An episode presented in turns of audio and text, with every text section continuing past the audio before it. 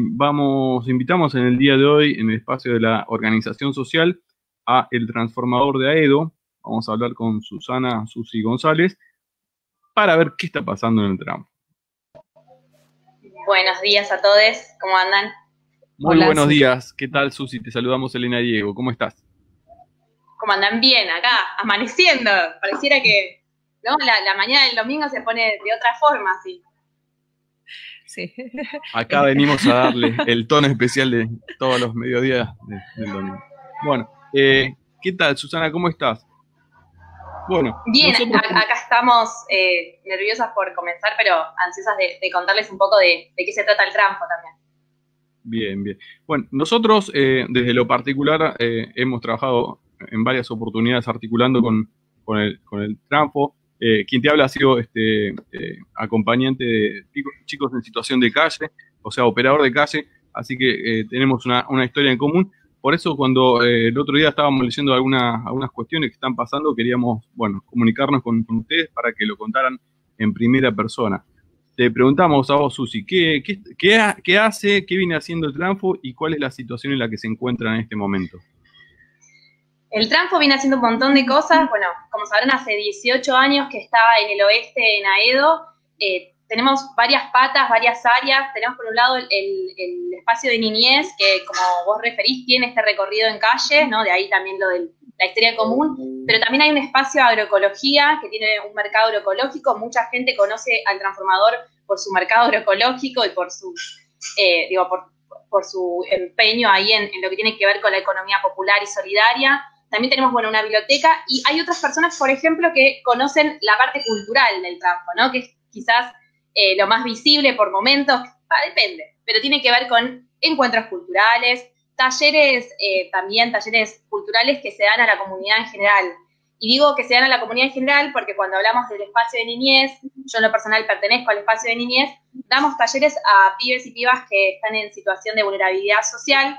Por un lado, pibes y pibas en calle, eso lo hacemos a través de nuestro centro de día acá en Aedo, y también eh, a pibes y pibas de un barrio de Loma de Zamora, que si hay tiempo les cuento bien cómo se linkean ¿no? estos, estos lugares, igual ya les digo un spoiler, es el tren, es la forma de linkearlo, pero bueno, eh, para quien no conoce a Edo no, no sabe de qué estoy hablando. Hay un tren que nos conecta y ahí también tenemos un centro de día y laburamos con niñas, eh, adolescentes y mamás. Ahí también con mujeres tenemos una cooperativa de herrería. La verdad es que siempre que una empieza a enumerar me voy olvidando cosas. Yo espero ir, poder ir recordando a medida que vayamos charlando.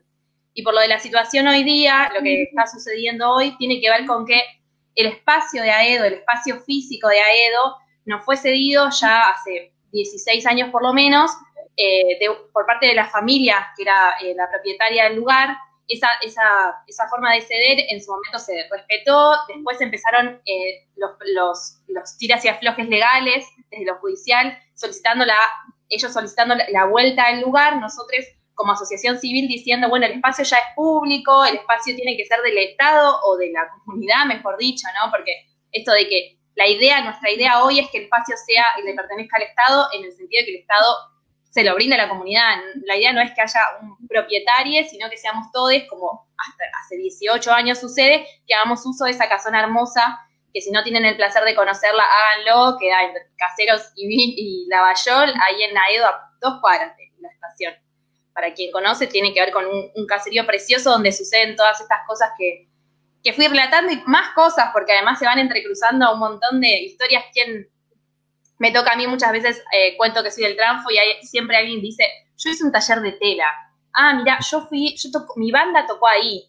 Ah, mira, o si, si estás en el barrio, esto en Loma de Zamora, eh, nos suele pasar que te ven y te dicen, ah, casona, te dicen, ¿viste? Como mm. referencia en ese espacio, como, ah, sí, donde yo dejo el carro por ahí, ¿viste? Muchas veces los compañeros que son cartoneros también dejan el carro, digo, pasan muchas cosas en esa casona que hoy en día estamos ah, peleándola a nivel judicial y a nivel legislativo también, y por eso también iniciamos esta campaña que seguramente estuvieron viendo, que tiene que ver con expropiación ya, porque lo que nos va, los que nos va a, o sea, cómo hoy solven, eh, podemos sostener estar ahí es a través de un proyecto de ley que este año cayó, digamos, eh, el año pasado en realidad, pero con la cuarentena se extendió. Este proyecto de ley era lo que nos mantenía ahí, era un proyecto de ley de expropiación justamente que lo que decía era que el espacio debería ser eh, cedido al Estado para poder hacer uso social de eso.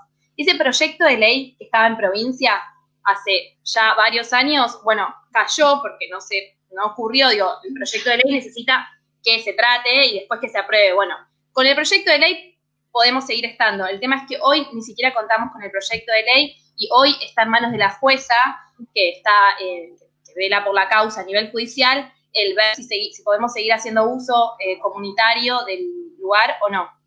Así que en esa estamos, estamos medio peleando. Sí. Sí.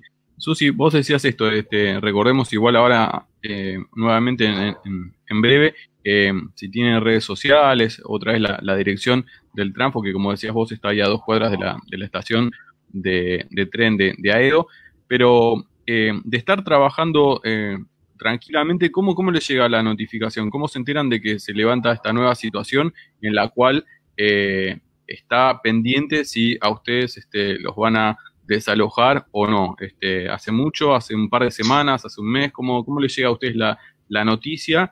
Y, esto que contabas es re interesante, que hay pendiente un, proyecto. Eh, también no sé si tienen eh, eh, el, aval o el acompañamiento de, algún legislador que se, lo, se los ha presentado o, o están viendo cómo, cómo presentarlo aún todavía. Mira, eh, hace tres semanas fue que nos, nosotros tenemos, contamos con el, acompañamiento de una abogada que es una compañera militante del oeste. Ella es, eh, bueno, Marisa, le mandamos un saludo. Ella es, eh, acompaña situaciones de violencia de género también. Pero bueno, es nuestra abogada en esta, en esta causa también. Ella ese acompañamiento de violencia de género es una de las cosas que sucede también en, en la casona, de más no está decirlo.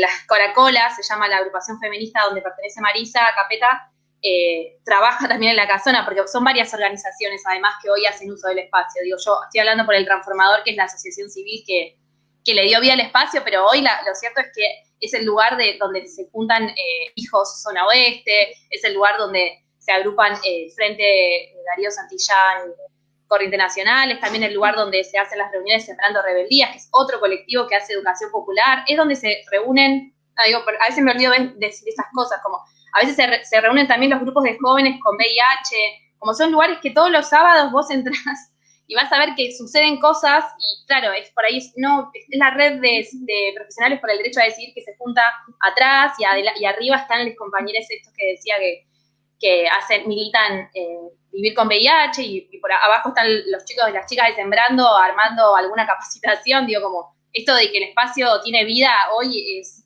es así. Bueno, me distraje. Hace tres semanas lo que Marisa Capeta nos informa es que le llega a ella, como abogada, esta, esta, este movimiento en la causa, ¿no? Le llega, le dicen, listo, pasó despacho, creo que se dice, una cosa así, como que está ya en el despacho de la jueza para, em, para que ella sentencie, o, a, favor o en contra de lo que se solicita, en este caso el que lleva adelante eh, la denuncia es la familia, la familia Fresco, eh, bueno, la idea es que justamente cuando aparece esta idea empezamos a ponernos en contacto con aquellas, como vos bien dijiste, eh, diputadas en provincia que, llevan que fueron quienes presentaron. Eh, uno de los diputados que está a cargo de, la presentación de nuestro proyecto es Grana, me olvidé el nombre, pero Grana es el apellido. Adrián Grana. Adrián Grana, bueno. Él es quien está haciendo la pelea, en, si se quiere, en, la parte legislativa y fue quien presentó, incluso la semana pasada intentamos, tratamos, no nos salió, pero buscamos de la mano de Grana esto, hacer una presentación intermedia, que solo decía que era un proyecto de ley sobre tablas, para quien sabe de esto, tratar sobre tablas algo significa tratarlo en forma urgente y que sí o sí tiene que ser eh, aprobado por tres cuartos del total. Bueno, hicimos esa locura de tratar de meter algo así en carácter de urgente, que solo dijera que se extienda seis meses más para que haya más tiempo para hablar de este proyecto de ley, no salió, no salió y tiene que ver con el contexto, tiene que ver con, eh, perdón, pero los diputados eh, del PRO que se negaron a firmar eh, porque hablaba de expropiación. Entonces, eso fue un poco lo que nos transmitían, ¿no? Como no, no quieren hablar de la palabra la propiedad privada, es algo. Claro, estamos justo en una, semana, en una semana donde el tema y las palabritas están cruzadas por todos lados. Exactamente, eso fue lo que pasó, esas palabritas mágicas hicieron tres pasos para atrás y hoy estamos dando pelea en el Congreso de vuelta por, por las tratativas de este proyecto. El proyecto hoy está en comisiones. Esto quiere decir que eh, tiene que atravesar tres comisiones. No me acuerdo los nombres. una es hábitat, seguro. La otra tiene que ver con municipio. Bueno, está yendo despacito por esas comisiones. Ahí el tema es llegar a que se terminen las sesiones con ese proyecto moviéndose. Y ahí fue que surgió, la idea de decir, bueno, compañeros, hagamos ruido, ¿no? Hay un spot que está circulando, eh, después se los transmito, que tiene que ver, bueno, hagamos ruido, para, no, nomás para que se sepa que, que algo está por suceder.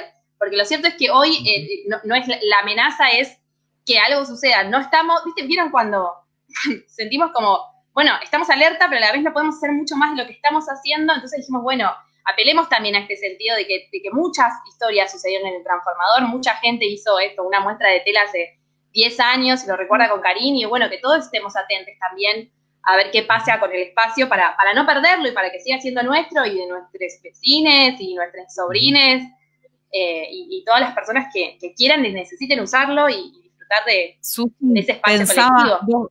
sí, sí, pensaba dos cosas. Una, esta que, que estaban comentando acá con Diego, obviamente, ¿no? Es un sector eh, el que se opone y digo, están poniendo justo de manifiesto esta tensión que hay con lo colectivo y lo, la propiedad privada y, sobre el uso social, ¿no? Entonces, digo, me parece que la visibilización, o sea, nosotras obviamente desde acá a disposición, esto que decís el spot, viralizarlo, compartir la nota y generar, eh, sí, empatía con una, con una causa, porque digo, también, ¿no? Pensar eh, esta articulación, ¿no? A veces uno dice, bueno, es una organización y cómo, cómo pensar este diálogo con el Estado, porque digo, em, se necesita eh, que haya sostén, porque esta tarea que ustedes hacen no la está haciendo eh, ningún otro lugar del Estado, ¿no? Digamos, ya digo, no es que em, están, es un hobby, sino que están dando respuesta a un montón de sectores eh, con lo cual hay una función social, hay una función comunitaria, digo, eso tiene que estar puesto en valor, me parece, más allá de, los que somos este, amigues del Tranfo o que nos sentimos eh, vinculados a las luchas, eh, digo, tiene que tener una, visibilización también en los sectores, digamos, de, responsabilidad, ¿no? Entonces me parece como, importante. Obviamente que es, es una atención grande porque está como en desmedro para un sector todo aquello que, que no sea, que no, que no este, dé este, rédito económico y que no sea privado, ¿no? Entonces me parece muy importante todo lo que estás diciendo y este recorrido que seguramente te habrás olvidado de cosas porque es mucha historia, 18 años, y, son un emblema del oeste, ¿no? Sí, y antes que, conteste, me, me, quedo con la, con la pregunta también, este, ¿Qué pasó en el cambio? Que aparte son 18 años, es un montón. Eh, ustedes habían comentado, como habías comentado hace un ratito, que había al principio como un acuerdo. Este, ¿Qué pasó? ¿Hubo un cambio de, herederos? ¿Hubo una sucesión? ¿Eso fue lo que motivó este, esta situación que cambiara o, qué fue? ¿O cambió de opinión? Nuestra lectura respecto de, esa segunda pregunta, nuestra lectura es eh, la casona a la que nosotros ingresamos hace 18 años estaba prendida a fuego, no tenía escalera, estaba toda rota. Eh, no sé si recuerdo, hay una foto, a mí me gustaría tenerla más a mano por momentos, pero hay una foto donde se puede ver que está toda grafiteada afuera, como el, pasto crecido hasta el cielo, ¿no? Como un lugar bastante en, desmadre, y lo que se le plantea a este heredero, eh, eh, a uno de estas personas, es, che, vamos a hacer talleres para pibes que están en, calle. Eran contexto, piensen en, contexto de ollas populares, estamos hablando de 2001, 2002, 2003, donde los barrios estaban movilizados, todos los barrios estaban movilizados.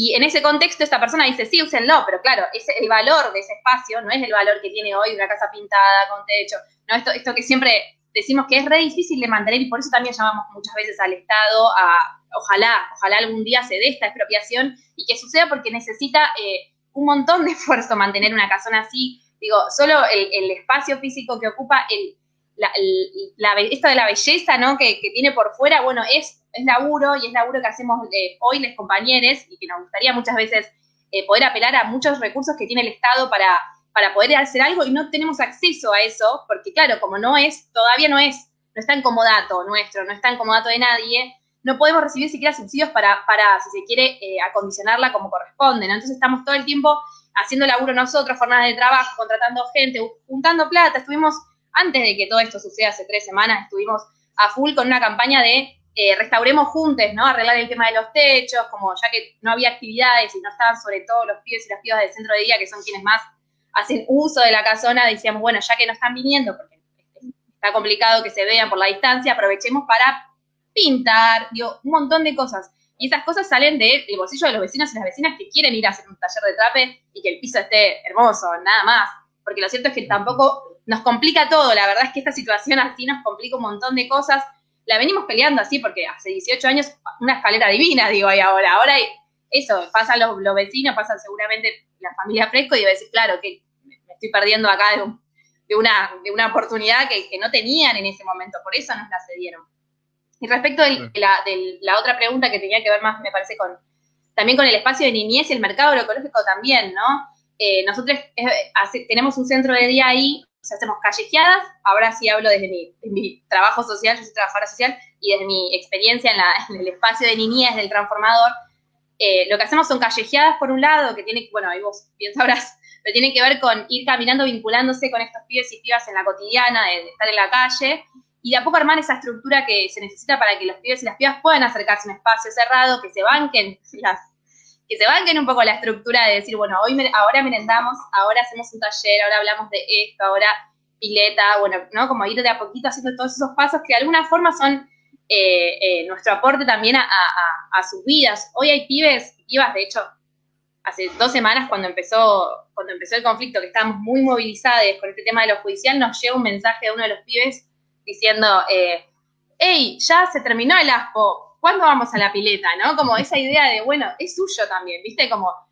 nos trasciende, nosotras hipermovilidad, era como peor, fue, fue como, ay no, por favor, ¿cómo le decimos a este chico que tenemos que tener mucho cuidado, como cuánto les abrimos, cuánto les decimos, son pibes que eran niñas cuando llegaron y hoy son adolescentes y hoy se acompañan de otra manera y hoy eh, tienen otro recorrido, hizo sus hermanos también que, participan del centro de día y nos cuesta un montón por momentos de cuánto, cuánto le, cuánto están dispuestos, viste, cuando decís, no sé cuánto abrir tampoco, porque no sé cuánto eh, se lo van a tomar a mal, digamos, ¿no? Es como, ¿a quién hay que matar? No, no hay que matar a nadie, estamos vamos a poder, viste, tranquiles, y a la vez nosotros nada de esa seguridad que estamos transmitiendo es la que tenemos, pero bueno.